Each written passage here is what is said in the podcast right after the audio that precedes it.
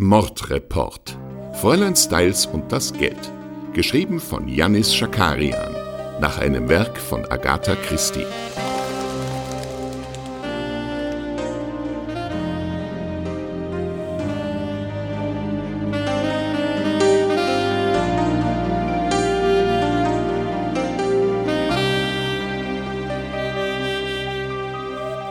Folge 13. Im Sinne der Anklage.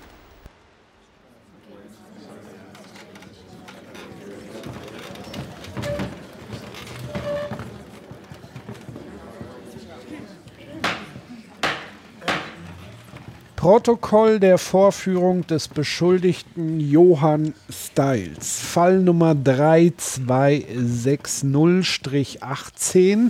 Anwesend sind der Vorsitzende Amtsrichter Honold, zuständiger Staatsanwalt Hermann, Strafverteidigerin Weller, der Beschuldigte Johann Styles, die ermittelnden Beamten.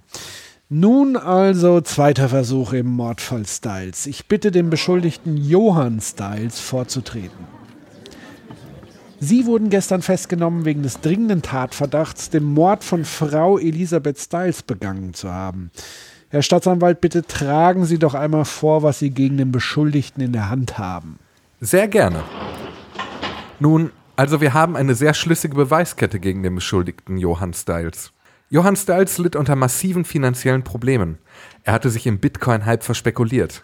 Allein deshalb zog er wieder in das Haus seiner Schwiegermutter. Außerdem hatte Johann Styles einen Hang zu ausschweifenden Kostümpartys. Euer Ehren, wie mein Mandant gerne feiert, hat ja nun wirklich nichts mit dem vorliegenden Fall zu tun. Oh doch, darauf komme ich nämlich nun. Seine Vorliebe für Kostüme brachte ihn nämlich auf einen perfiden Plan. Er bestellte sich in einem Kostümhandel einen falschen Bart, um sich als Alphonse Styles auszugeben, dem Ehemann des Opfers. Der Angeklagte machte keinen Hehl aus seiner Abneigung gegen Alphonse Styles und mit seinem Plan versuchte er nun, dem armen Alphonse einen Mord in die Schuhe zu schieben. Verkleidet ging er nämlich am 17.10. in die Apotheke im Ort und kaufte Strichnin, mit dem er später sein Opfer vergiften sollte. Der 21.10., ein für den Oktober ausgesprochen goldener und warmer Tag, war der Schicksalstag für unsere arme Elisabeth, Fräulein Styles. Denn unser Johann hat ein weiteres Geheimnis. Er hatte eine Affäre mit der Angestellten von Frau Styles, Marike Das Dressler. geht niemandem was an. Lassen Sie meinen Mann in Ruhe. Frau Mirai Styles nehme ich an. Ich muss Sie dringend zur Ruhe bitten, ansonsten werden Sie des Saales verwiesen und ich muss Ihnen noch eine Strafe aufdrücken. Ich interessiere mich auch, weiß Gott nicht für Tratsch, aber in diesem Fall spielt dieses pikante Detail an zwei Stellen eine entscheidende Rolle. Zum einen hatte Marike Dressler bislang ausgesagt, einen Streit zwischen Elisabeth und ihrem Mann Alfons mitbekommen zu haben. Nun müssen wir allerdings annehmen, dass diese Aussage dazu diente, ihren Liebhaber zu schützen und um den Verdacht auf unseren Alfons zu lenken. Denn tatsächlich hatte Elisabeth Styles einen Streit mit Johann Styles. Aber worüber stritten sich die beiden? Nun, Elisabeth hatte von seinem Verhältnis mit Marike Wind bekommen und hat an jenem schönen Tag Johann Styles damit konfrontiert. Direkt nach diesem Streit setzte sich Elisabeth Styles hin und verfasste ein neues Testament. Ein Testament, das vor allem ihren Mann bedachte und nicht ihren Stiefsohn Johann. Dieses Testament wurde am nächsten Morgen verkohlt aufgefunden. Offensichtlich hat der Angeklagte verhindern wollen, dass Alphonse Styles seinen rechtmäßigen Teil bekommt. Zwar war es schon vorher ein Testament, das auch Alphonse bedacht hat, aber das wusste der Angeklagte vermutlich nicht. Deshalb vergiftete der Angeklagte die schöne Elisabeth Styles mit Strichnin, vermutlich in einer Tasse Espresso, die er ihr bringen ließ.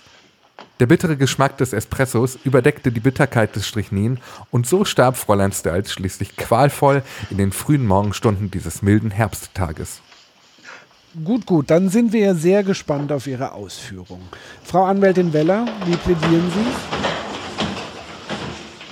Mein Mandant ist unschuldig und das werden wir auch zeigen. Wir sind wirklich sehr gespannt, welche Zeugen uns Herr Herrmann hier präsentieren wird.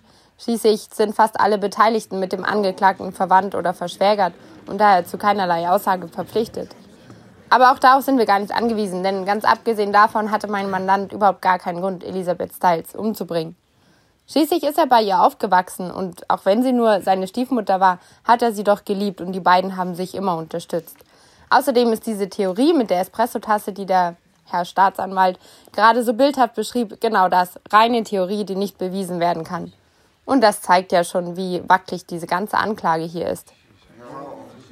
Herr Johann Styles, wollen Sie schon etwas zu dem Fall sagen? Ich bin unschuldig, das müssen Sie mir glauben. Hallo, Herr Oberkommissar Lento, was besprechen Sie denn da mit der Verteidigung? Ist das vielleicht für uns alle interessant? Sie wollen mir doch nicht wieder kurzfristig mein Verfahren zerschießen, um den Angeklagten auszutauschen, oder? Nun, um ehrlich zu sein, schon.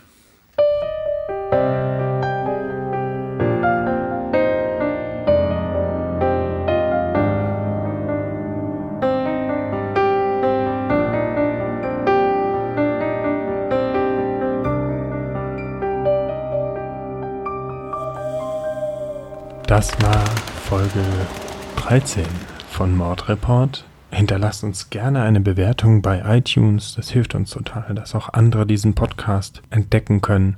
Und dann hören wir, wie die Gerichtsverhandlung weitergeht.